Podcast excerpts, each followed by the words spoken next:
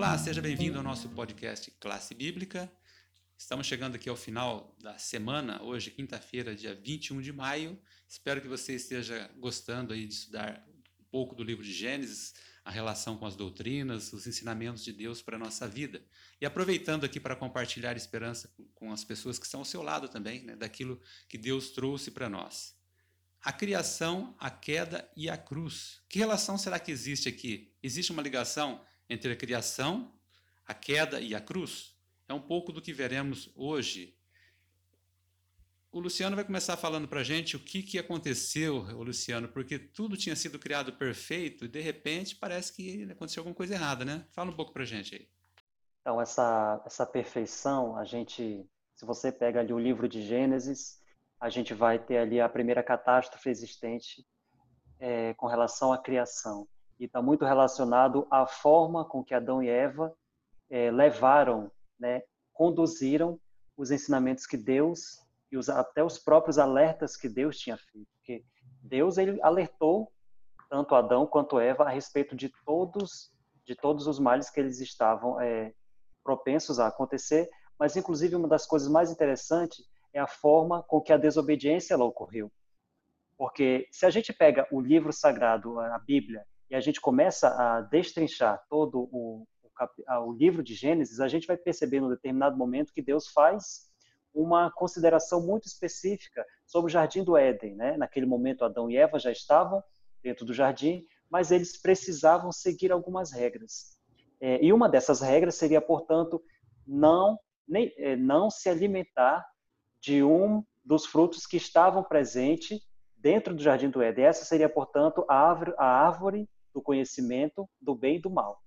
E, na verdade, chega um determinado momento em que a gente percebe que a história ela tem um desvio, né? tem um desvio de finalidade, porque Eva, e aí entra em cena um dos grandes protagonistas da Bíblia Sagrada, né? infelizmente, que seria então o diabo, Satanás, e ele astutamente faz algumas indagações para Eva. E essa, uma dessas indagações é uma forma de tentar é, ludibriar a mente de Eva. Quando ele pergunta, ele pergunta para Eva, por intermédio de uma serpente, né, o animal que é utilizado lá por Satanás, e ele pergunta: é certo que Deus ele, ele, ele quer que você não se alimente de nenhum dos frutos do, do jardim do Éden? Olha só que contraposição. A gente, a gente entende que Deus nunca fez esse tipo de afirmação, mas essas essas dúvidas começam a brotar na mente de Eva. Eva estava ali sozinha, né, estava distante de seu de seu marido Adão e ouvindo a, as mensagens que a serpente estava transmitindo a ela. E aquilo, aquilo fez com que ela fez, ficasse muito impressionada, né? porque ela nunca tinha visto um animal falando. E uma das coisas que surge na sua cabeça é que possivelmente o, o dom da fala daquele animal poderia ter surgido justamente porque o animal teria comido a, o, o, fruto da, da árvore, possivelmente. Então, tudo aquilo culminou para que Eva, é, em um determinado momento, entendesse que se ela se alimentasse daquele fruto, ela seria como Deus. E foi isso que Satanás colocou para ela. E aí ela então, portanto, pega o alimento, pega ali o fruto e comete um dos pecados que, que então culminaria na queda e no surgimento do pecado no planeta Terra. Uma das maiores vantagens que eu vejo na criação para o ser humano foi o fato de Deus nos ter dado a liberdade de escolha com certeza essa foi é, é, a melhor virtude nossa, é podermos ter aí essa, o poder da escolha. Mas, por outro lado, foi o maior problema nosso também, né? porque Deus deu-nos a capacidade de escolher, sermos livres, mas também de levarmos aí as consequências né, das nossas escolhas. Né? E até hoje a gente está vendo aí é, que as consequências não foram assim tão boas, né, Renan?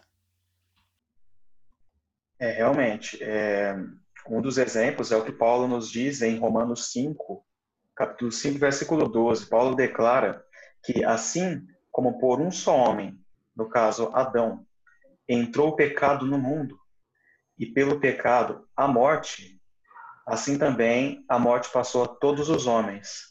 Então, essa decisão, essa escolha do ser humano, que o Luciano falou agora há pouco, ela, infelizmente, ela trouxe consequências. Né? esse livre-arbítrio. É, Só que é interessante, por outro lado, que é mais uma confirmação né, do Novo Testamento, assim como vários outros trechos. Né? O próprio Cristo já confirmou o relato do Gênesis é, em algumas passagens, e aqui Paulo também remetendo ali o início do pecado, né, o início da transgressão com o relato do Gênesis. É. Infelizmente, né, o ser humano acabou querendo tomar conta aí da, do pensamento, e da interpretação correta, acabou se desviando e trazendo é, hoje teorias, fábulas que não tem nada a ver com o que Deus apresenta para a gente, né? Mas de qualquer forma a gente vê que a criação teve essa relação depois veio a queda, mas a cruz de Cristo veio resolver tudo, né? Lá Gênesis 3:15 a promessa né, do libertador, de Salvador, do próprio Criador vir e nos resgatar, complementa é, essa sequência trazendo luz aí a, ao problema é, da nossa transgressão. Graças a Deus por isso.